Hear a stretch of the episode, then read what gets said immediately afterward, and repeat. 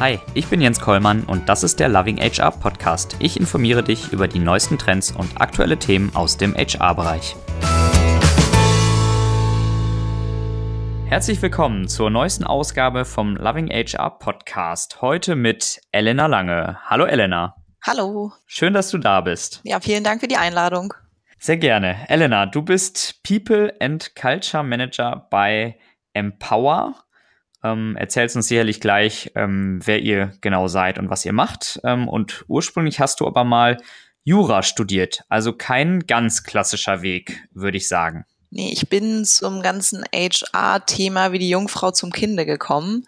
Ähm, ich habe, wie du gerade gesagt hast, Jura studiert und da schon nach dem ersten Staatsexamen festgestellt, dass das nicht ganz meinem, ja, meiner Passion entspricht und dass ich mich da so ein bisschen schwer getan habe. Ähm, und dann nach dem ersten Staatsexamen habe ich mir eine Auszeit genommen, um das alles zu überdenken.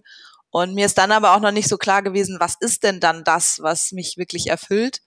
Und dann hat mich doch mein Ego gepackt und gedacht, nach einem guten ersten Staatsexamen jetzt alles ähm, hinzuschmeißen, wäre vielleicht auch schade. Du wolltest doch immer Richterin werden. Los, mach es. und dann bin ich nach Hamburg und habe ein Referendariat gemacht und habe dann aber festgestellt, dass ähm, ich weder Richterin werden will, noch Anwältin, noch Staatsanwältin, weil das Schöne am Referendariat ist, dass man dann Einblick in die Praxis bekommt. Das heißt, ich hatte eigentlich ein sehr gutes Bild davon, wie mein mhm. Arbeitsalltag aussehen würde. Und nach der ähm, letzten Prüfung vom zweiten Staatsexamen habe ich wirklich sofort alle Bücher in die Ecke geschmissen und mir war klar, äh, dass ich gern in die Startup-Welt eintauchen wollen würde, da ich mhm. die letzten zwei Jahre während des Referendariats, wo ich in Hamburg gewohnt habe, schon immer mit einem Auge nach Berlin geschielt habe, wo sehr viele Freunde von mir sich als Gründer ausprobiert haben oder in einem Startup gearbeitet haben.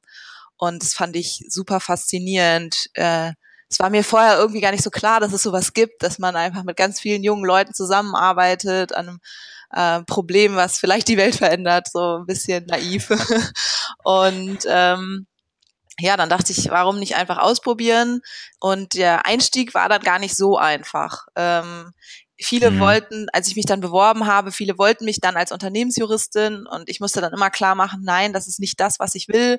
Ich kann das irgendwie zu 10, 20 Prozent machen, aber alles andere würde ich tot unglücklich werden.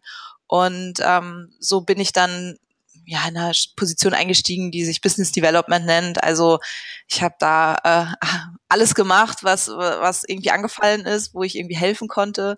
Und mhm. ähm, die meiste Hilfe brauchte in, in dem Startup tatsächlich ähm, der HR-Bereich oder da waren zwei äh, Mädels, die auch relativ jung waren, noch nicht so viel Erfahrung und die dann total dankbar waren, wenn ich mal über ein Arbeitszeugnis geguckt habe, mal über einen Arbeitsvertrag oder wenn es sonst irgendwelche Probleme gab, dass ich einfach mich da mit reingefuchst habe und dann habe ich festgestellt, Moment, also das Bild, was ich von HR hatte, das ist so nicht richtig. Das ist doch mhm. ziemlich spannend, gerade der Bereich Recruiting. Und dann habe ich äh, Feuer gefangen und in dem nächsten Startup slash Agentur, in der ich dann gearbeitet habe, war dann schon 50 Prozent meiner Aufgaben ähm, klassische HR-Aufgaben, ähm, viel Recruiting und viel, viele Visa-Sachen, weil die sehr international gearbeitet haben.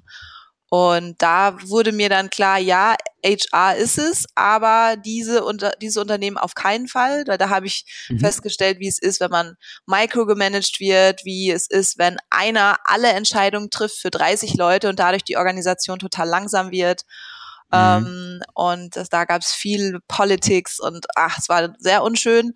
Und dann war mhm. ich total glücklich, dass ich durch einen ähm, Kontakt den Malte, den Gründer von Empower, kennengelernt habe und der hat mir erzählt, wie sie arbeiten, mir von Holocracy erzählt, Selbstmanagement und ich war, ich habe an seinen Lippen geklebt und sofort danach nach Hause gefahren, alle Bücher gegoogelt, alles bestellt, alles gelesen ähm, und äh, war dann total glücklich, dass sie jemanden äh, vielleicht nicht mehr meinem Profil, aber der halt die Personalaufgaben bei Empower übernimmt, gesucht haben und mhm. ja, seitdem, äh, also seit zwei Jahren arbeite ich jetzt beim Power und bin wirklich beruflich angekommen, habe das richtige Setup für mich gefunden und das fühlt sich verdammt gut an.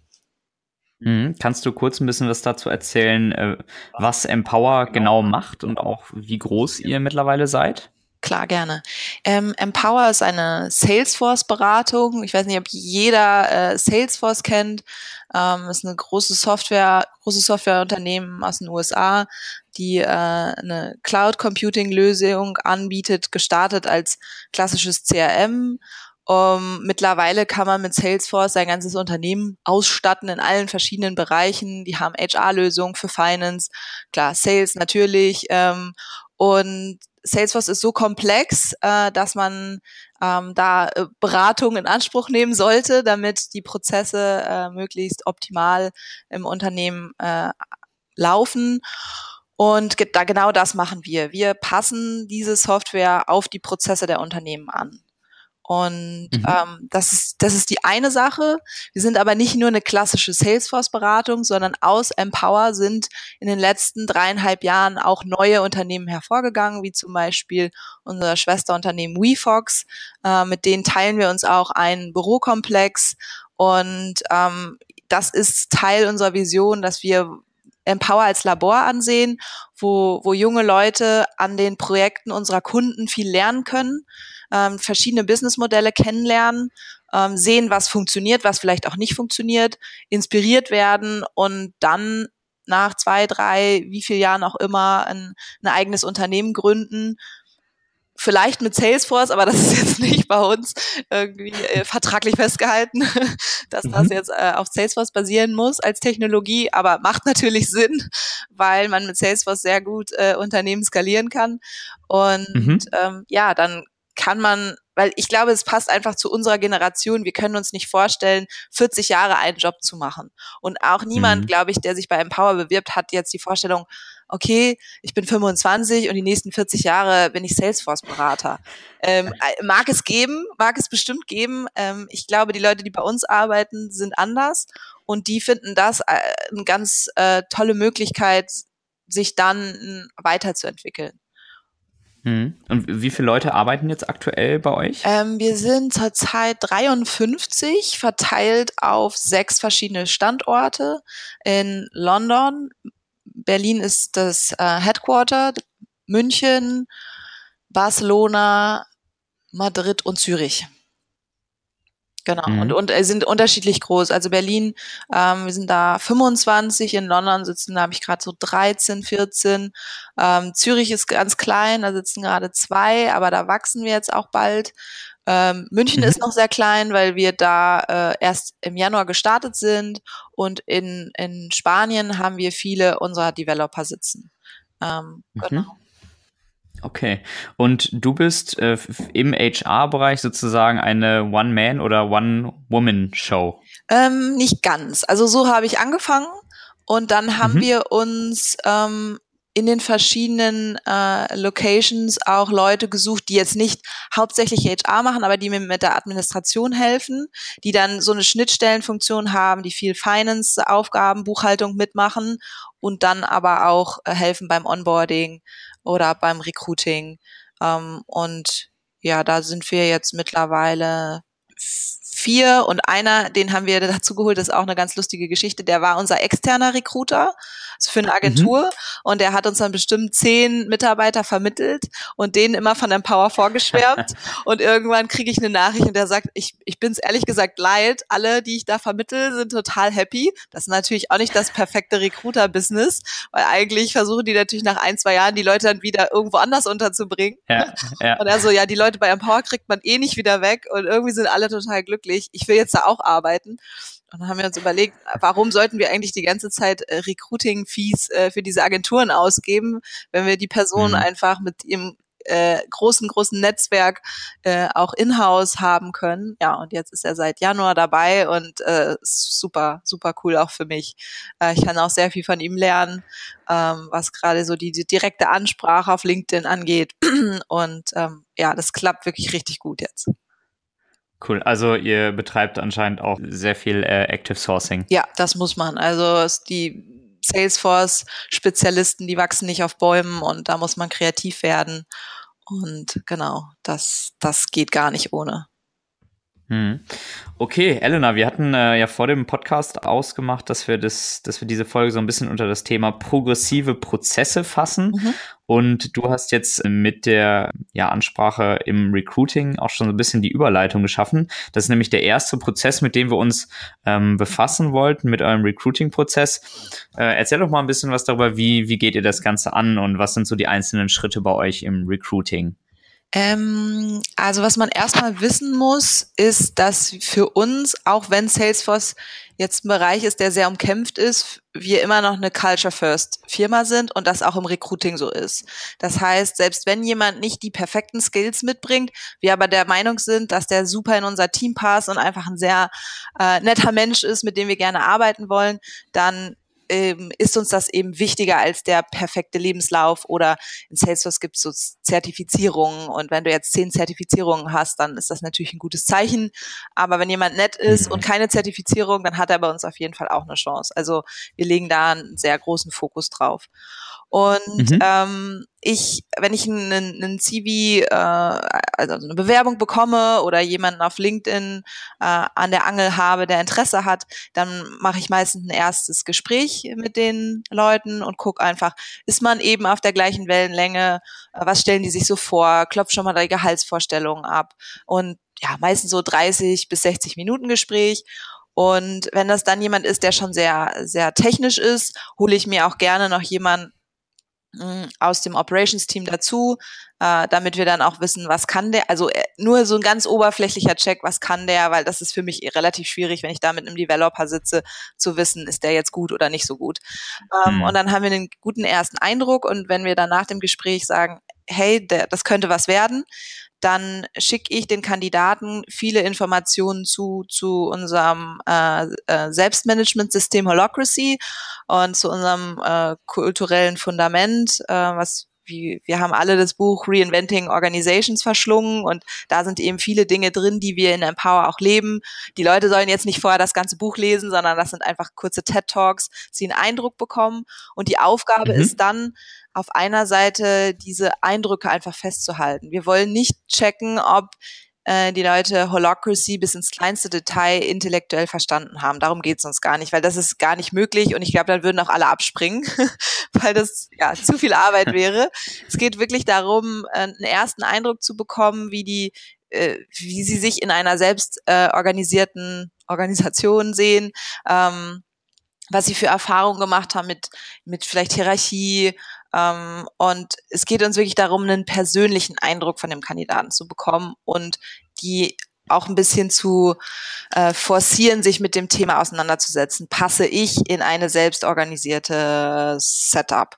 Ähm, und dann kriegen wir das zurück und es ist ganz unterschiedlich, wie die Leute das machen. Manche sind sehr kreativ. Die, letztens hatte ich zum Beispiel eine, die hat Holocracy mit ihrem Fußballteam verglichen und gesagt, naja, der Coach, der kann ja auch nicht an jeder Stelle eingreifen, sondern da bin ich ja auch als Spieler selbst gemanagt und muss entscheiden, links oder rechts oder spiele ich den hm. Ball ab oder gehe sofort aufs Tor. Und sowas finde ich immer toll, wenn jemand eine Parallele zieht und ähm, ja, nicht versucht, uns durch äh, dadurch zu beeindrucken, dass er jetzt das kleinste Detail von Holocracy irgendwie verstanden hat, sondern wirklich einen persönlichen Touch.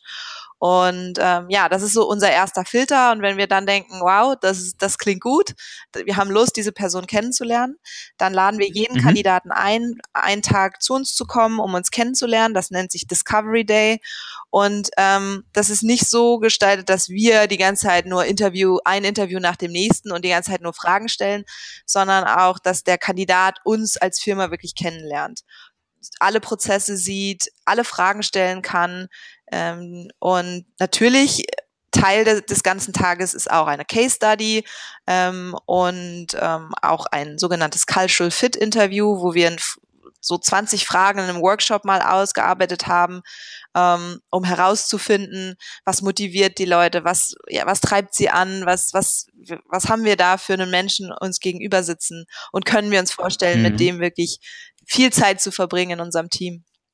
Und das Schönste an dem ganzen Prozess ist eigentlich der Feed Feedback-Prozess danach, weil unser ganzer mhm. Prozess ist in Salesforce angelegt und ähm, ich stelle dann ein, ein Panel zusammen aus vier Leuten, die mit dem Kandidaten an dem Tag die meiste Zeit verbracht haben, sei es in der Case Study oder in weiteren Interviews. und ähm, die loggen sich dann in Salesforce ein und schreiben äh, haben dann so vier Felder zur Verfügung, wo sie äh, ihre Eindrücke zum Cultural Fit, zu den Skills, die derjenige mitbringt, zu den möglichen Rollen, die er bei uns im Unternehmen mh, ausfüllen könnte und auch äh, zu dem Gehalts, zu der Gehaltsvorstellung, die der Kandidat eben geäußert hat. Dazu muss man aber wissen, dass wir dem Kandidaten auch sehr transparent unsere Gehälter darlegen und sagen, hier, du hast mit dem Florian heute gesprochen, der ist bei uns seit drei Jahren dabei ähm, und der verdient XY und du hast auch mit der Steffi gesprochen und die verdient das und ordne dich doch da mal irgendwo ein. Und da haben wir schon große Überraschungen erlebt. Also die meisten Kandidaten kommen ähm, ja mit so einer Attitüde in den Prozess, naja, ich weiß ja, ich muss irgendwie hoch ansetzen, weil am Ende trifft man sich ja eh in der Mitte. Und das ist bei uns eben mhm. dann ganz anders, weil wir, wir challengen die ganzen Kandidaten in der Case Study. Wir sagen, so und so sind unsere Gehälter und dann haben die oft im ersten Gespräch irgendwie diese Vorstellung, ja, 70.000 und dann nach der Case Study und nachdem sie wissen, was alle so verdienen, hatten wir schon den Fall, dass wirklich teilweise 20.000 Euro mit den Gehaltsvorstellungen runtergegangen sind, weil sie gemerkt haben, wow, ich kann hier wirklich was verändern, ich kann hier was lernen. Das ist genau das, was ich eigentlich immer wollte. Und dann brauche ich dieses Schmerzensgeld gar nicht, was ich vorher eigentlich mit eingerechnet habe, für einen möglichen ja. Wechsel. Und genau, dann kriegen sie auch noch äh, Feedback von dem Panel auf diese Gehaltsvorstellung, wissen also ganz genau, was ihre ko zukünftigen Kollegen über das Gehalt denken. Und ich glaube, das, das ähm, führt zu einer relativ hohen Sicherheit, wenn man dann anfängt, dass alles in Ordnung ist, dass alle damit irgendwie einverstanden sind. Und ähm, genau, dann schicke ich dieses Feedback ungefiltert an die Kandidaten ähm, genauso wie es in Salesforce äh, reingekommen ist, kommt es auch am Ende zum Kandidaten. Und da kriegen ja. wir super Feedback. Da, das, da sind die meisten Kandidaten völlig von den Socken. Wir sagen dann immer, wir schicken euch Feedback. Die wissen aber gar nicht, was das ist. Und das sind teilweise mehrere Seiten. Ähm, cool. Und dann, mhm. ja, es ist teilweise das erste Mal in der Karriere eines Salesforce-Beraters, dass er so äh, analysiert wurde. Und ähm, das zeigt zum einen, dass wir funktionierende Feedback-Prozesse haben und, und mhm. ja, wie dass das Feedback bei uns wirklich sehr, sehr wichtig ist. Und äh, das überzeugt dann auch viele Kandidaten, wirklich am Ende zu unterschreiben. Das ist ganz, ganz krass zu sehen. Und ähm, ja, der letzte Schritt ähm, ist dann, wenn das Feedback gut ist und derjenige sagt, ja, das und das Gehalt ähm, passt, ähm, ist dann ein sogenanntes Salary Proposal, wo man dann nochmal schreibt, was man für Erwartungen auch an die Organisation hat, wenn man denn anfängt und was man mhm. alles mhm. mitbringt und welche Rollen man übernimmt. Und das ist sehr gut, wenn wir dann zu dem, äh, zu dem Probezeitgespräch kommen. Dann kann man da mhm. das diesen, diese eine Seite, wo man nochmal geschrieben hat, äh, was man alles erreichen will innerhalb der ersten sechs Monate nochmal nehmen und, und gucken, ja, ist das jetzt eingetreten ähm, und, und war, war das, was derjenige sich am Anfang vorgestellt hat, auch das, was dann nach sechs Monaten äh, eingetreten ist. Und genau, so ist das ist eigentlich der ganze Prozess.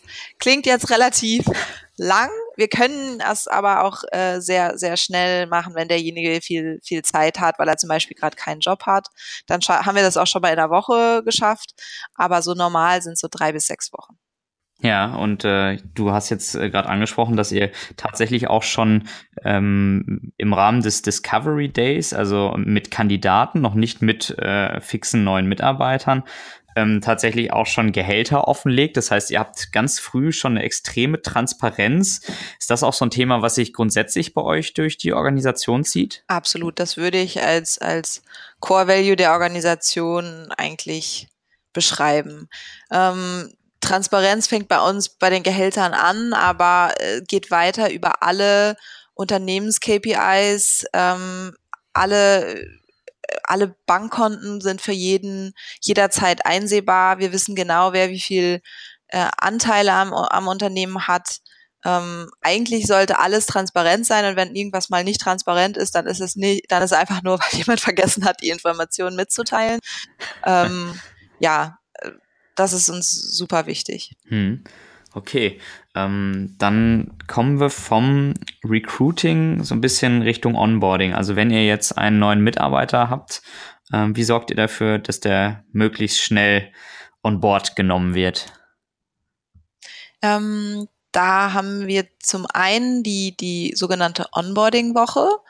Ähm, da geht es primär um das kulturelle Onboarding, weil wir ja neben den ganzen ähm, Salesforce wissen, was, was wir vermitteln müssen und wie wir Projekte äh, ähm, abwickeln, ähm, ja, auch mit Holocracy und Selbstmanagement und gewaltfreier Kommunikation andere Tools haben, die, die relativ neu sind, eigentlich für jeden Kandidaten.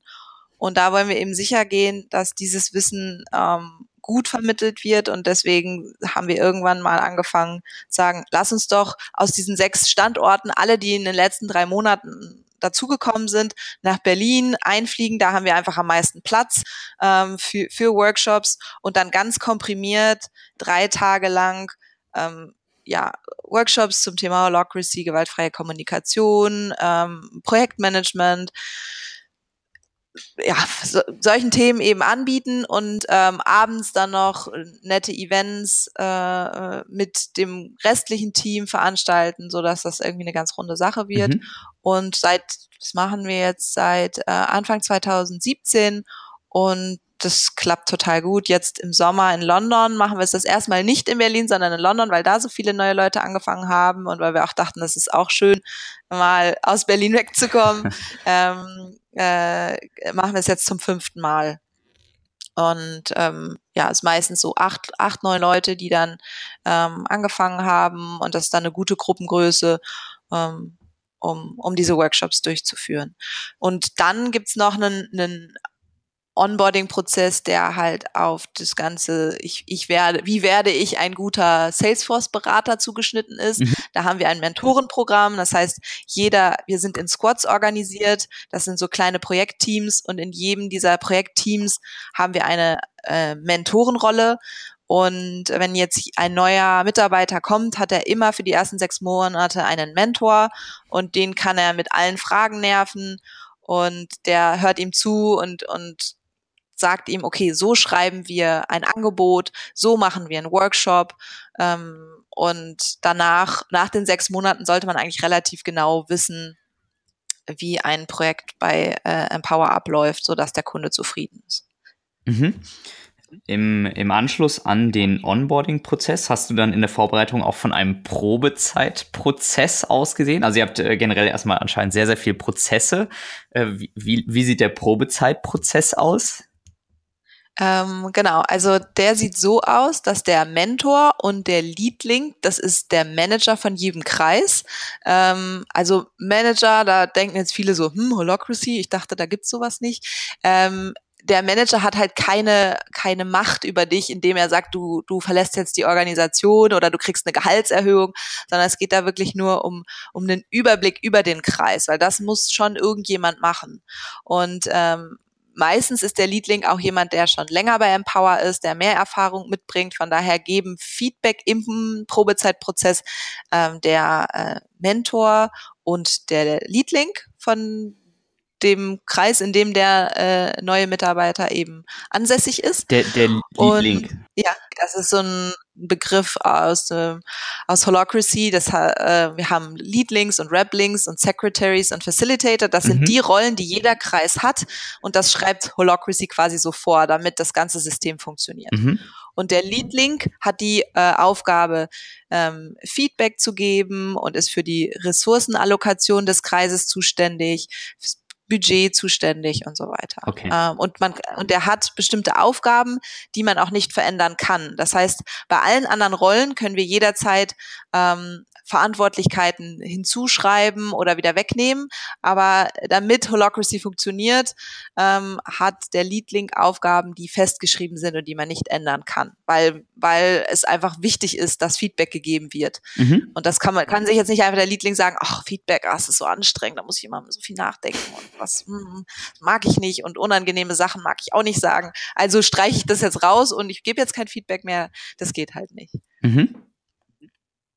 Genau. Und in dem, äh, in dem Probezeitprozess ist es so, dass nach drei Monaten nochmal äh, Feedback gegeben wird und dann nach fünf Monaten äh, bin ich in der Rolle ähm, Onboarding Captain zuständig, wieder ein Panel aufzusetzen von vier Leuten, ähm, die dann ähnlich wie im Recruiting-Prozess sagen, Cultural Fit? Ist der wirklich so gegeben, wie wir das am Anfang dachten? Ähm, wie hat sich derjenige entwickelt und was haben wir für Wünsche für die nächsten sechs Monate? Wohin soll derjenige sich entwickeln?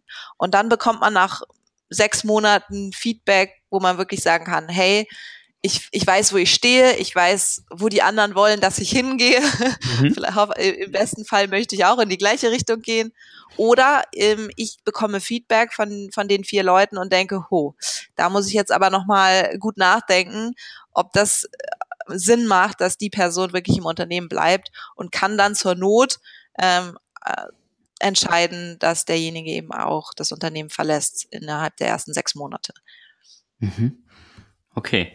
Nehmen wir jetzt mal an, er, er würde das Unternehmen nicht verlassen äh, innerhalb der ersten sechs Monate, sondern da bleiben. Dann kommt irgendwann auch vielleicht das Thema Gehalt wieder auf den Tisch.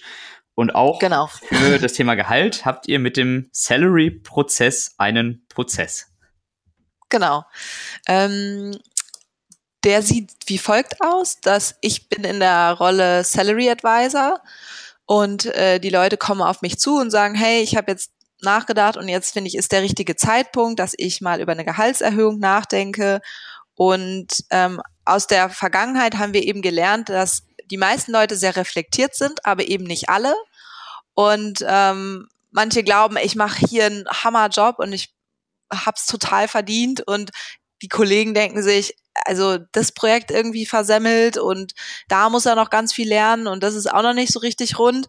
Ähm, und um diese Selbst- und Fremdwahrnehmung irgendwie so ein bisschen zueinander zu bekommen, gibt es einen, einen Vorschritt, dass man erstmal äh, einen Feedbackbogen an drei Kollegen schickt ähm, die derjenige, der das Gehalt erhöhen will, sich selber aussucht und da mal sofort tastet und sagt, hey, füll das doch mal aus und sag mir doch mal am Ende, in welcher Gehaltsregion du mich so siehst ähm, war, damit man einfach dann im zweiten Schritt ist man nämlich gefragt, ein relativ umfangreiches Proposal zu schreiben. Und ähm, das hilft dann einfach, dass man schon so eine erste Einschätzung hat, die relativ schnell einholbar ist. Also dieser Feedbackbogen, das sind zehn Fragen und am Ende sagst du noch, welches Gehalt, das, das kann man eben mal schnell machen. Mhm. So, wenn man dann das Feedback von den Kollegen bekommt, hey, auf jeden Fall, Gehaltserhöhung überfällig, macht das. Dann setzt man sich hin und schreibt ein Proposal und äh, nimmt die fünf Kernrollen, wenn man nur drei hat, dann sind es eben nur drei, ähm, die fünf Kernrollen und ähm, analysiert die Sachen, die besonders gut gelaufen sind in diesen fünf Rollen, die Sachen, wo es noch äh, Verbesserungspotenzial gibt und auch ähm, man reflektiert über äh, die Ziele für die nächsten äh, sechs bis zwölf Monate auf einer professionellen Ebene, aber auch persönliche Ziele, wie zum Beispiel, man möchte Deutsch lernen oder äh, eine neue Sportart, äh, Marathon laufen, was auch immer. Mhm. Ähm, und dann reflektiert man noch auf persönliche Stärken und Schwächen. Ähm, und das kann teilweise drei, vier, fünf Seiten lang werden, je nachdem, wie viel Zeit sich die, die Leute nehmen. Mhm. Und das schicken sie mir dann und ich mache mir dann Gedanken, wer hat mit dieser Person eng zusammengearbeitet in den letzten Monaten und wer kann beurteilen, ob die Ziele Sinn machen und ob die, ja, ob die Analyse so zutrifft oder eben nicht. Hm, dann schicke ich das Proposal an vier Leute wieder und ähm, die haben dann so zwei bis drei Wochen Zeit, ihr Feedback zu geben, das auch teilweise äh, sehr umfangreich ausfallen kann, was natürlich schön ist. Je, je mehr, desto besser. Und so hatten wir neulich mal den Fall, als dann alle vier Leute äh, ihr Feedback geschickt haben, dass dann das ganze PDF am Ende 14 Seiten lang war. So, dass derjenige, also mit dem Proposal zusammen. Mhm. Ähm, aber das ist halt einfach Wahnsinn, wenn du dann nach einem Jahr bei Empower wirklich irgendwie so ein kleines, fast schon so ein kleines Buch bekommst, wo, wo, wo du dich selbst analysiert hast und dann noch einen Spiegel vorgehalten bekommst ja. und dann weißt, äh, wie, wie ist es denn überhaupt um meine Selbstreflexion bestellt? Äh, Sehe ich mich so, wie mich andere sehen oder, oder klafft das total auseinander? Und ähm, ja, das funktioniert relativ gut, dass dann auch am Ende ein Gehalt rauskommt, womit der, der Proposer leben kann, aber auch die Organisation eben gut leben kann. Hm. Du hast jetzt gerade gesagt, ähm, also erst holt ja derjenige, der eine Gehaltserhöhung haben möchte, Feedback von drei Leuten ein, danach holst du nun mal Feedback von vier Leuten ein. Sind, können die sich überschneiden oder ist am Ende ja. die, die, die ja. halbe Truppe involviert? Nee, okay. ich weiß gar nicht. Ich weiß gar nicht, an wen das äh, dieses Pre-Assessment ging. Okay. Das, das kann sich überschneiden, aber teilweise ist es dann auch wieder ganz anders. Also ja. Das, das kriege ich dann nur raus, wenn ich dann am Ende mal nachfrage. Äh, so mal, waren das jetzt eigentlich die gleichen Leute, aber sonst weiß ich das im, im Zweifel gar nicht. Mhm. Und dann hast du gesprochen von fünf Kernrollen, die auch dargestellt werden soll. Äh, jetzt mal ganz äh, naiv nachgefragt, wenn ich irgendwie äh, Salesforce-Berater in einem Riesenprojekt bin und da habe ich halt eine Rolle, wie, wie kann ich dann drei, vier, fünf, ich weiß nicht, wie viele weitere ausfüllen? Äh, das geht eigentlich ganz gut, weil wir ja 30 Stunden die Woche ähm, auf Projekten arbeiten und auch bei einem Projekt kannst du Business Analyst sein, aber auch Projektmanager. Du kannst noch eine Account Manager Rolle haben. Mhm. Ähm, auch ein, auch ein Developer kann Business Analyst sein. Also allein diese, diese Projektrollen, da kannst du schon zwei oder drei verschiedene Rollen auch ausfüllen. Ähm, und dann haben ähm, fast alle auch irgendwelche Rollen in anderen Kreisen. Also unser People Circle, der hat bestimmt zehn, zwölf aktive Mitglieder, mhm. ähm, die dann zum Beispiel eine Event Manager Rolle haben in einer Location, wo wir jetzt nicht einen Event Manager Fulltime beschäftigen können, weil da eh nur zwei Leute sitzen. Die wollen mhm. aber auch mal ein Team Event machen. So, das heißt, dann ist halt auch einer in der Rolle Team Event Manager und macht halt einmal im Quartal irgendein ein nettes kleines Event. Team-Event ähm, für zwei Leute. Ja, warum denn nicht? Die sollen auch ein bisschen Spaß haben. Ist dann relativ einfach zu organisieren, ja. aber immerhin. ähm, und oder du bist im Finance-Kreis ähm, aktiv, weil du hilfst, äh, Invoices rauszuschicken. Also das ist, das ist wirklich das Schöne, dass sich bei uns, also die Aufgaben, wo man sagt, oh, das ist vielleicht ein bisschen nervig, die verteilen sich eben auf, auf 54 Köpfe und ähm, ja, das, deswegen haben die meisten Leute äh, fünf oder mehr Rollen. Weil es mhm. Weil's nicht bedeutet, du hast eine Rolle, das heißt, du musst irgendwie 20 oder 30 Prozent deiner Zeit da reinstecken, sondern manchmal sind es auch nur drei Prozent deiner Zeit, wenn du halt Team-Event-Manager von einem Team von zwei Leuten bist. Ähm, Genau. Ja. Und du bist halt ähm, 30 Stunden, sagtest du gerade, operativ äh, unterwegs und die restlichen 10 Stunden, wenn wir jetzt mal von einer 40-Stunden-Woche bei euch ausgehen, die sind tatsächlich dafür da, um gemeinsam irgendwie das Unternehmen zu managen. Ganz genau. Oder auch für, für dich persönlich, um dich weiterzuentwickeln. Ähm, das geht ja mit Salesforce sehr schön. Da kann man äh, Zertifizierungen äh, machen, Fortbildungen machen. Dann ja, macht man das eben in den zehn, zehn Stunden. Das ist jedem selbst überlassen. Aber das ist auch, wenn jetzt jemand sehr beschäftigt ist, Leute on, äh, ähm, äh, on zu boarden, dann kann er auch sagen, hey, ich habe jetzt drei Neulinge in meinem Kreis ich muss mein Ziel von 30 Stunden runtersetzen und dann hat er eben nur ein Ziel von 20 Stunden. Also das ist nicht irgendwo festgeschrieben, es müssen 30 sein, so fängt erstmal jeder an. Mhm. Und dann schaut man eben, wie die, wie die Person sich im Unternehmen entwickelt und wie viel, viel Verantwortung er eben auch in anderen Kreisen übernimmt. Wir haben zum Beispiel auch einen Kollegen, äh, der in der Schweiz sitzt, der unser ganze äh, Controlling mitmacht und der macht 50 Prozent Finance und 50 Prozent eben Salesforce-Projekte. Aber das konnte man am Anfang dann auch noch nicht so absehen, wie viel Zeit der dann wirklich äh, für Finance aufwenden wird. Aber das ist das Schöne an dem, an dem ganzen äh, Konstrukt, dass man sich da so, man macht Jobcrafting, man, man mhm. äh, überlegt sich einfach, worauf habe ich mal Lust, vielleicht ist es auch Marketing, also gerade der Marketingkreis ist bei uns auch so ein Kreis, wo man halt schnell mal eine kleinere Rolle übernehmen kann, zum Beispiel Blogpost schreiben, damit wir dann einfach guten Content haben, um neu, Talent äh, an, äh, anzulocken, hört sich jetzt so doof an, aber zu ködern, ja. ja. Genau, und ähm, ja, so kann man eben in drei, vier verschiedenen Kreisen sein und äh, wie ich am Ende 16 Rollen übernehmen. okay. Da macht das ähm, dann Sinn mit den fünf Kernrollen im, im Salary Proposal. Sonst würde ich da, glaube ich, totschreiben. Wenn, wenn, du sagst, du hast 16 Rollen, was, was sind so deine Kernrollen? Ähm, also auf jeden Fall die Recruiting-Rolle, die nimmt gerade die meiste Zeit in Anspruch. Ähm, dann bin ich auch noch Legal Consultant zum Beispiel aufgrund mei meines Hintergrunds. Ähm, das nimmt relativ wenig äh, Zeit in Anspruch, da ich die Rolle auch mit äh, einem der Gründer mir teile, ähm, der auch einen juristischen Hintergrund hat. Ähm, äh, dann bin ich viel im Onboarding. Die Rolle nennt sich Onboarding Captain. Da schaue ich halt, dass die, die Prozesse alle laufen, dass die Leute Feedback bekommen. Ähm, ja, dann bin ich Partner Development Coach. Das heißt, ich, ich setze mich mit den Leuten zusammen und gucke, wo möchten sie hin, was möchten sie für Fortbildungen machen, wie können wir als Organisation da unterstützen. Das sind, glaube ich, so die, die Sachen. Ich habe mich viel damit beschäftigt, wie das Thema Feedback bei uns funktioniert. Das heißt, ich habe eine Rolle, die nennt sich Feedback Systems, habe mhm. da viel ausprobiert, habe viele Workshops gegeben in den verschiedenen Locations.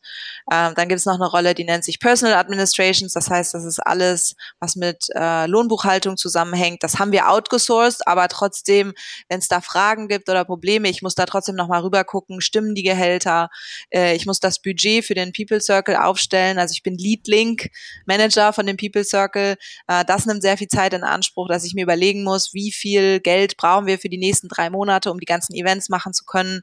Ähm, und ähm, muss auch deswegen bin ich auch in der, in der Salary Advisor Rolle, muss auch ungefähr gucken, was kommt auf uns finanziell zu, ähm, wenn jetzt äh, die Leute alle ihre Gehälter hochsetzen, mhm. sich das ungefähr äh, der Finance-Abteilung sagen kann, das werden irgendwie 20.000 Euro mehr nächsten Monat. Ähm, und dass die das auch irgendwie mit einplanen können und dass wir dann zur Not äh, auch äh, kommunizieren können, ähm, dass dass es der Organisation eben nicht mehr so gut geht. Also es ist zum Glück nie passiert aufgrund von, von Gehaltserhöhungen, aber auch da müssen wir natürlich, in einer selbst äh, organisierten Organisation muss man immer möglichst viel Transparenz schaffen und auch was die finanzielle Lage angeht, weil Leute treffen Entscheidungen und müssen wissen, geht es dem Unternehmen gerade gut oder schlecht. Sonst würde ich ja einfach äh, irgendwelche ganz tollen Team-Events machen, die furchtbar viel Geld kosten. Und die Finance-Abteilung denkt sich, ja, äh, schön. Äh, und wovon sollen wir das bezahlen? Also ja. Ich habe jetzt immer wieder gemerkt, dass das Thema Feedback bei euch eine sehr große Rolle spielt. Ähm, einerseits schon beim Discovery Day für potenzielle neue Mitarbeiter, ähm, aber auch dann im Salary-Prozess für aktuelle Mitarbeiter. Ähm, inwiefern habt ihr sonst Prozesse für Feedback, äh, vielleicht auch mit Blick auf den Fall, dass vielleicht auch mal jemand äh, unzufrieden ist oder dass es auch irgendwie Spannungen im Team gibt? Ähm, da muss man ein bisschen unterscheiden, was für eine Art von Spannung das ist. Also mhm. ob das jetzt eine, eine, Spannung ist, die rollenbasiert ist, ähm, ja, die, die damit so zusammenhängt, dass jemand eine Rolle vielleicht nicht mehr ausfüllen möchte oder eine Rolle gerne äh, äh, ausfüllen möchte und die noch nicht hat, dann würde man ein, ein Feedbackgespräch mit dem Leadlink des jeweiligen Kreises eben anstreben und das einfach mal ansprechen und sagen, hey, siehst du mich da in der Rolle? Ähm, kann ich mich in die Richtung weiterentwickeln? Und dann findet man da hoffentlich eine Lösung. Oder ist das eine Spannung, die auf das persönliche Miteinander, äh, ja, die daraus resultiert, dass da vielleicht Probleme entstanden sind? Jemand kommt äh, ins Office und sagt nicht Hallo und hat seit Wochen und Monaten schlechte Laune und das ganze Team fragt sich, liegt es an uns? Ist vielleicht irgendwas zu Hause vorgefallen? Was ist hier los? Mhm. Dafür haben wir ein Meeting, das nennt sich Partners Relations Meeting. Das ist einmal im Monat. Ähm, das hat auch nichts mit irgendwelchen Kreisen zu tun, sondern da kommen einfach alle, die in einer äh, äh, Location sitzen. Also in Berlin machen wir das mit allen äh, Mitarbeitern, die, die wir jetzt in Berlin haben. Mittlerweile wird die Runde richtig groß und wir müssen uns da auch überlegen, ob ob wir das Format ein bisschen abändern, weil wir mittlerweile 25 sind. Nie sind 25 da, aber auch mit 20 Leuten wird das langsam ein bisschen anstrengend in so einer mhm. großen Runde. Aber was ist das Partners Relations Meeting? Es fängt damit an, dass wir auch hier, ähm, wie in jedem anderen äh, holakratischen Meeting, eine Check-in-Runde machen, wo wir reflektieren, wie es uns gerade geht und wie, wie es wie die letzten vier Wochen für uns ausgesehen haben. Ähm, das versuchen wir so auf eine Minute zu begrenzen, damit sonst, wenn 20 Leute im Raum, dann sind schon die ersten 20 Minuten rum, dass die Leute nicht anfangen, lange rum zu palavern, das wird dann anstrengend.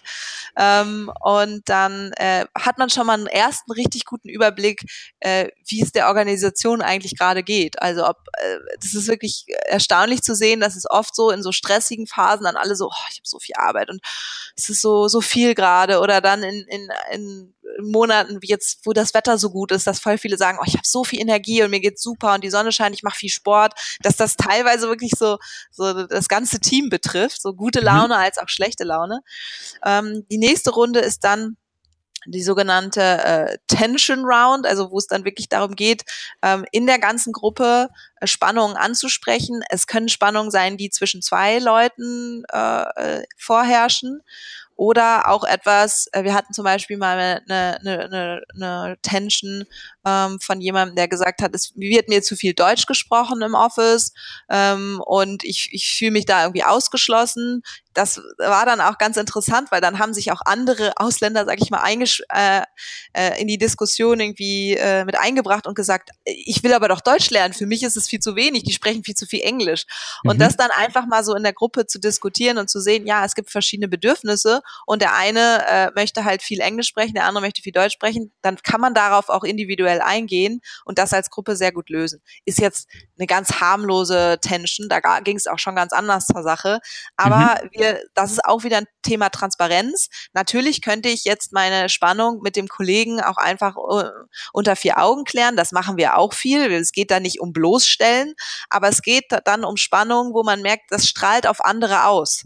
Das hat derjenige mhm. vielleicht auch schon festgestellt. Und äh, das macht tatsächlich Sinn. Und wir wollen halt auch so einen, so einen sicheren Raum schaffen, wo danach nicht hinterm Rücken darüber geredet wird, ach, warum hat der das denn jetzt gemacht? Jetzt hat er mich da an Pranger gestellt, sondern dass man wirklich die Art und Weise, wie wir das rüberbringen, wir versuchen ja auch gewaltfreie Kommunikation zu praktizieren und dieses Meeting ist eben dafür da, das zu üben, äh, dass wir dann eine Spannung demjenigen äh, vermitteln, dass der das auch annehmen kann und nicht da sitzt und schmollt und sagt, was für eine Scheiße, das war doch alles ganz anders, sondern dass man dann eben darauf auch reagieren kann und sagen kann, äh, für mich ist das jetzt schwierig, das so zu hören. Äh, ich habe andere Bedürfnisse, da müsste ich jetzt in gewaltfreie Kommunikation reingehen, das würde den Rahmen sprengen. Ähm, aber vielleicht genau, kannst du trotzdem für die Hörer, die es nicht kennen, ganz kurz ja. das Prinzip einmal erläutern, der gewaltfreien ja. Kommunikation. Ja. Ähm, es sind eigentlich äh, vier Schritte. Man fängt an, seine, seine Beobachtung darzustellen und da sehr objektiv zu sagen, ähm, äh, woher dieser Konflikt kommt ähm, da Urteile ganz rauszulassen. Ähm, dann sagt man, welche Gefühle das in einem ausgelöst hat. Ähm, und der nächste Schritt ist dann, auf die Bedürfnisebene zu, zu gehen und zu gucken, welcher meiner Bedürfnisse wurde durch die Tat des anderen vielleicht nicht erfüllt. Und dann eine konkrete Bitte zu stellen, die positiv formuliert ist, so dass der andere aber auch sagen kann, nein, ich möchte deine Bitte nicht erfüllen. Das ist jetzt nicht irgendwie um Druck aufzubauen, sondern dann wirklich äh, zu sagen, ja, ich kann das machen oder nein, das ist für mich ein Problem. Und dann geht man da wieder rein und schaut man, was sind denn die Bedürfnisse auf der anderen Seite und warum äh, finden die mit ihren jeweiligen Strategien gerade nicht zusammen und da einfach ein Bewusstsein zu schaffen und, und ja, äh, Konflikte bewusst zu bewältigen und nicht einfach äh, eine blöde äh, Argumentation zu verfallen und da das Ego eigentlich außen vor zu lassen. Mhm. ja, es geht viel um Empathie, so vielleicht äh, für den ersten Eindruck. Es ist ein super mhm. spannendes Thema und äh, ich werde mich da jetzt auch im, im Sommer weiter fortbilden und ähm, macht total viel Spaß, das in so einer Organisation. Es ist toll, dass man das in einer Organisation leben kann und dass die ist nicht so, dass alle von Anfang an super offen waren bei dem Thema. Mhm. Das äh, ist natürlich über Gefühle reden uh, schwierig. Ähm, aber äh, ich, ich merke einfach, dass viele das Stück für Stück für sich ausprobiert haben und da auch so Aha-Momente hatten und jetzt das Interesse immer größer wird. Und das ist super schön. Und deswegen bestärkt mich das auch, dass ich diese Fortbildung weitermache, damit ich auch einfach mehr anbieten kann. Ich mache eine kleine Einführung jetzt schon immer während der Onboarding-Woche, äh, die so drei Stunden ist. Aber mein Ziel ist, dass ich dann auch Workshops über ein, zwei, drei Tage eben äh, geben kann und dass mhm. das uns als Organisation dann wirklich auch nochmal hilft, Konflikte sehr äh, bewusst zu bewältigen. Und äh, generell habt ihr auch mit dem Partners Relations Meeting, in dem dann zwei Personen ihren Streit vor, vor dem ganzen Team sozusagen klären, gute Erfahrungen gemacht? Absolut, weil es das hört sich dann so an, oh, dann geht das dann nur um Streit. Denn die nächste Runde ist nämlich dann die sogenannte Appreciation Round. Und das ist eigentlich von, da warten immer nur alle drauf. weil ähm, da kann dann jeder, entweder einzelnen Personen oder auch seiner, seinem ganzen Team oder der ganzen Organisation danken. Und das ist dann einfach 30 Minuten einfach nur schön. ähm, weil das muss man auch lernen. Man muss auch Dankbarkeit ausdrücken lernen und auch dieses Meeting ist dafür da, äh, dass man das übt und dass man da auch von der Euphorie anderer Leute angesteckt wird. Es ist immer witzig zu sehen, wenn neue Leute in die Organisation kommen und wir sagen, ja, Partners Relations Meeting, lass das einfach mal so auf dich zukommen und die wissen überhaupt nicht, was sie erwartet und die sind völlig überwältigt, dass es sowas in einem Arbeitsumfeld überhaupt gibt und am Anfang sind die ja auch sehr vorsichtig, was kann ich jetzt hier sagen? Das ist so schön zu sehen über sechs Monate, wie die dann so aufblühen und dann immer mehr äh, auch persönliche Dinge teilen, mhm. weil wir auch einfach festgestellt haben, wir wollen gar nicht diese ähm, ja, diesen Unterschied zwischen Privatleben und, und beruflichen, weil das eh alles so verknüpft ist und wir können auch im beruflichen Kontext viel empathischer sein, wenn wir wissen, dass derjenige gerade eine schwere Zeit hat, weil das Kind krank ist, weil die Mutter gepflegt werden muss oder weil es gerade also Stress mit dem Partner gibt, weil der arbeitslos ist. Das ist einfach wichtige Informationen, die man teilen kann, die man natürlich nicht teilen muss. Aber es führt dazu, dass man, wenn jemand mal aus der Haut fährt, weiß, hey, ja, ich weiß ja, der hat gerade eine schwere Zeit, der hat wahrscheinlich wieder super wenig geschlafen äh, und dann würde ich in der Situation wahrscheinlich genauso reagieren. Und das hilft einfach, Konflikten von, von vornherein äh, vorzubeugen. Und der letzte Schritt nach der Appreciation Round ist dann eine, Checkout Round, wo wir einfach nochmal reflektieren, wie war das Meeting, müssen wir an dem Format was ändern.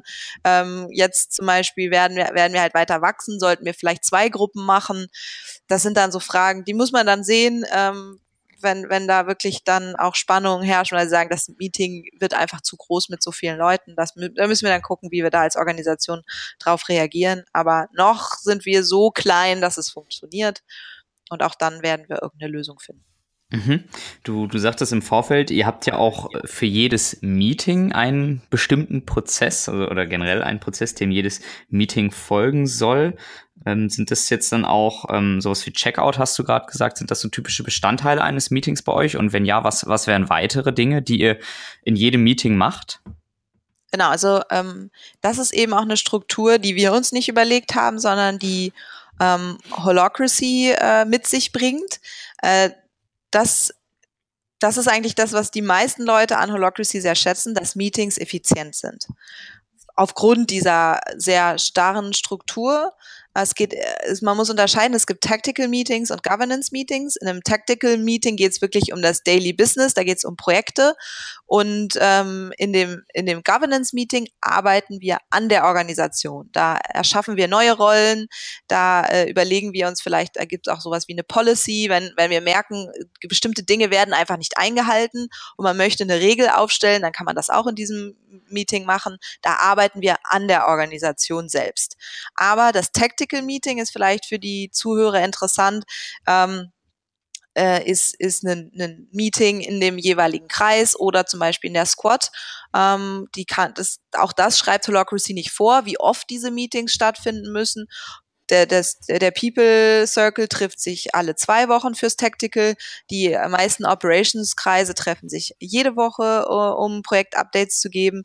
Und die Agenda sieht äh, in allen Kreisen gleich aus. Man fängt an mit einer Check-in-Runde ähm, wo man eben ganz kurz sagt, wie es einem gerade geht. Da hatten wir ja auch wieder dieses Thema Empathie, damit wir mit unseren Kollegen dann auch in dem Meeting äh, wissen, wie wir heute mit, äh, mit der Person umgehen sollen, mhm. wenn jemand vielleicht schlecht geschlafen hat oder auch sagt, hey, mir geht's super, ich war heute schon joggen und ich hab, bin voller Energie, dann wissen wir, alles klar, der kriegt heute extra viel Arbeit.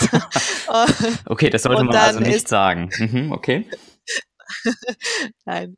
Ähm, und dann gehen wir mh, hm, jeder Kreis kann kann Checklisten aufstellen, äh, wo man einfach durchgeht, äh, bestimmte Tasks, die jeder in dem Kreis erfüllen sollte, ob die erfüllt wurden, ja oder nein. Das geht auch recht schnell.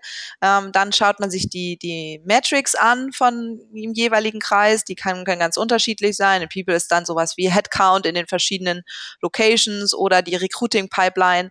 Ähm, und dann kommt man zu Projekt-Updates. Äh, wo man dann die Liste von den verschiedenen Projekten hat, die durchgeht und der jeweilige Project Owner gibt dann ein Update dazu oder kann auch sagen No Updates, wenn sich einfach in der letzten Woche nichts getan hat. Ähm, dann der, der nächste Schritt ist, dass man eine Agenda aufstellt, die ähm, spannungsbasiert ist. Also dieses Wort Tension kommt in Holacracy immer wieder vor. Und eine Tension äh, ist, ist ein Potenzial, was man in der Organisation sieht.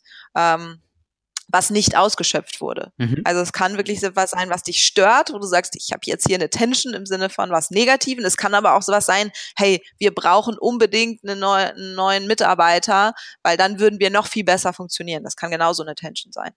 Ähm, und dann macht man eben eine Agenda, wo man diese ganzen verschiedenen Tensions bespricht, wo man erstmal nur sammelt, also der Secretary, der die die, die ganze Dokumentation des Meetings übernimmt, äh, schreibt dann die ganzen Stichwörter, die einfach reingerufen werden, auf und dann sieht man schon, oh, wir haben zehn äh, Punkte, die jetzt besprochen werden müssen. Äh, dann weiß der, wir haben auch einen Facilitator, der das ganze Meeting leitet, dann weiß der, oh, wir haben nur eine Stunde, also ich muss zusehen, dass ich das zügig durchbekomme. Mhm. Ähm, oder es sind halt nur drei Agenda-Punkte, wir haben also alle Zeit der Welt.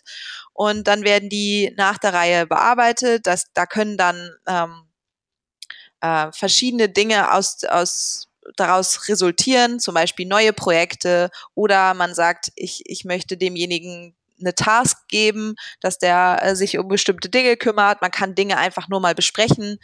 Um, genau. Und am Ende dann wieder eine Closing-Runde, wo man ähm, reflektiert, wie das Meeting war.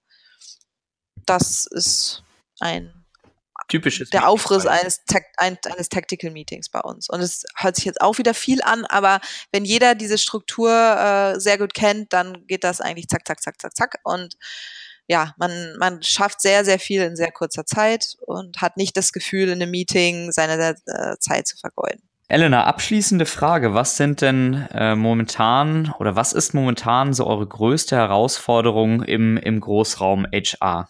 Hm, bedingt dadurch, dass es äh, bei uns operationsseitig äh, gerade sehr, sehr gut läuft, also wir können uns vor Projekten kaum retten, äh, brauchen wir ja neue Leute, also das ganze Thema Recruiting, ähm, War for Talent, da sind wir natürlich, äh, können wir uns nicht von freisprechen, wo wir natürlich glauben, dass wir mit der ganzen Lösung, die wir anbieten und den ganzen ähm, ja, progressiven Prozessen.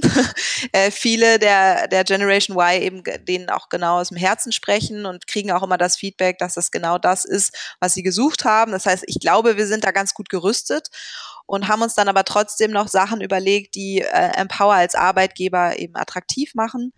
Um, zum einen haben wir ein, ein sogenanntes Erasmus-Programm. Das heißt, wenn du irgendwann feststellst, ich bin jetzt in London Salesforce Consultant und London ist schön, aber irgendwie regnet es auch ganz schön viel. Und äh, Barcelona, da haben wir ja auch einen Standort. Es wäre doch auch mal schön, da drei Monate zu verbringen oder auch kürzer oder auch sechs Monate, ist eigentlich egal. Dann äh, versuchen wir dafür eine Lösung zu finden. Dann helfen wir demjenigen vor Ort eine, eine Wohnung zu finden. Dann schauen wir, ist da noch Platz im Büro? Würde das funktionieren? Funktionieren. Und in den allermeisten Fällen funktioniert das halt auch, was was dazu führt, dass derjenige sehr viel zufriedener ist, mhm. weil er mal was Neues erlebt, neue Kollegen kennenlernt, aber auch die Kollegen vor Ort mal ein neues, frisches Gesicht kennenlernen und auch äh, die Organisation. Es ist halt eine riesen Herausforderung, wenn man sechs Standorte hat, dass man sich trotzdem als eine Firma fühlt. Ja. Und mit diesem Erasmus-Programm haben wir einfach festgestellt, dass das wunderbar funktioniert.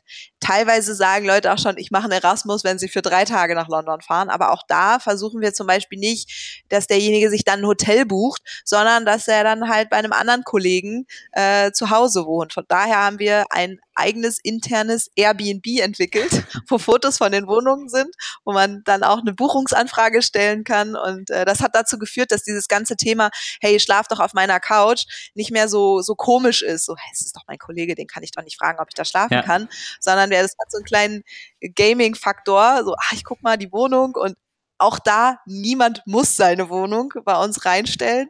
Ähm, aber äh, wenn man, wenn man sagt, hey, ich habe einen, ich habe ein Gästezimmer und ich finde es total schön, wenn da ein Kollege aus Barcelona oder Madrid mal vorbeikommt, dass ich den besser kennenlerne, äh, dann, dann kann man das eben mhm. machen. Genau, also es ist eine, ist das Thema Erasmus, was äh, sehr gut angenommen wird. Und dann haben wir auch unbegrenzte Urlaubstage. Da ist das ganze Thema Vertrauen. Wir glauben halt auch einfach, wenn man die Leute wirklich wie Erwachsene äh, behandelt, dass sie dann auch gute Entscheidungen treffen und jetzt nicht sagen, ich bin jetzt mal 50 Tage weg. Ähm, und auch ein Sabbatical, wenn man dann mal 50 Tage weg ist, wäre natürlich alles irgendwie machbar. Ähm, und wir haben auch einmal im Jahr einen großen Summit, wo alle aus den sechs verschiedenen Standorten zusammenkommen. Äh, dieses Jahr wird es in Barcelona stattfinden. Davor waren wir in Lissabon. Also wir suchen da auch immer schöne Orte für ein ganz, ganz tolles Wochenende, um da eben auch die, die Kommunikation zu stärken, dass Leute die neuen Mitarbeiter kennenlernen und äh, dass man einfach eine gute Zeit hat. Und natürlich mit diesen ganzen Themen gehen wir auch sehr proaktiv nach draußen und versuchen damit dann neue Leute äh, zu rekrutieren und zu sagen, hier, Power ist wirklich ein, ein, toller Arbeitgeber, wir machen viele Dinge anders. Falls sich das interessiert, schickt doch mal eine Bewerbung. Und äh, toi toi toi, es klappt gerade dieses Jahr extrem gut. Wir haben schon in den letzten fünf Monaten 18 neue Leute mhm. eingestellt. Mhm. Und keiner davon kommt von einem, durch eine Recruiting-Agentur. Ähm, das ist schon wirklich wirklich beachtlich und super schön zu sehen, wie das funktioniert, wie auch das Team dadurch motiviert wird. Die freuen sich wirklich über jedes neue Gesicht und deswegen macht mir der ganze Bereich Recruiting einfach so viel Spaß, weil wir wirklich mit mit tollen jungen Leuten da zusammenarbeiten und man kann sich schon richtig vorstellen, wie die dann später in der Organisation äh, mehr und mehr Verantwortung übernehmen. Und äh, Recruiting ist ja auch immer Sales und ich bin so froh, dass ich einen Sales-Job mache, wo ich einfach hinter dem Produkt stehe und nicht das Gefühl habe, ich, ich erzähle irgendwas und ich verkaufe irgendwas und irgendwas davon wird am Ende nicht eintreten und ich habe dann lange Gesichter. Weil das wird nicht funktionieren. Also jemand, dem ich jetzt erzähle, dass sein Job ganz toll wird und der dann am Ende frustriert ist und wieder geht, das wird für uns nur teuer werden. Von daher bin ich gut da drin, zu sagen, was bei uns gut läuft, genauso was bei uns vielleicht noch nicht so gut läuft. Und ich frage immer nach den sechs Monaten, äh, nach, bei dem Probezeit Gespräch von deiner Erwartung, was ist denn eigentlich eingetroffen? War irgendwie, warst du enttäuscht oder war, war irgendwas anders, als du es dir vorgestellt hast. Und die meisten Leute sagen, nee, also dadurch, dass der Recruiting-Prozess schon so ausführlich ist und ihr euch da schon einmal komplett nackig gemacht habt, wusste ich genau, was mich erwartet und genau das ist auch eingetreten. Und das ist eigentlich für mich immer so das, das beste Kompliment. Cool. Also ihr scheint äh, auf jeden Fall irgendwas richtig zu machen und die Begeisterung nehme ich dir auf jeden Fall ab. Die ist gut rübergekommen, denke ich. Ähm, vielen Dank, liebe Elena, für den spannenden Input. Sehr gerne. Und ich wünsche euch, dass es äh, ja in Zukunft weiterhin so gut läuft wie aktuell. Das hoffe ich auch. Tschüss. Danke dir. Mach's gut. Ciao.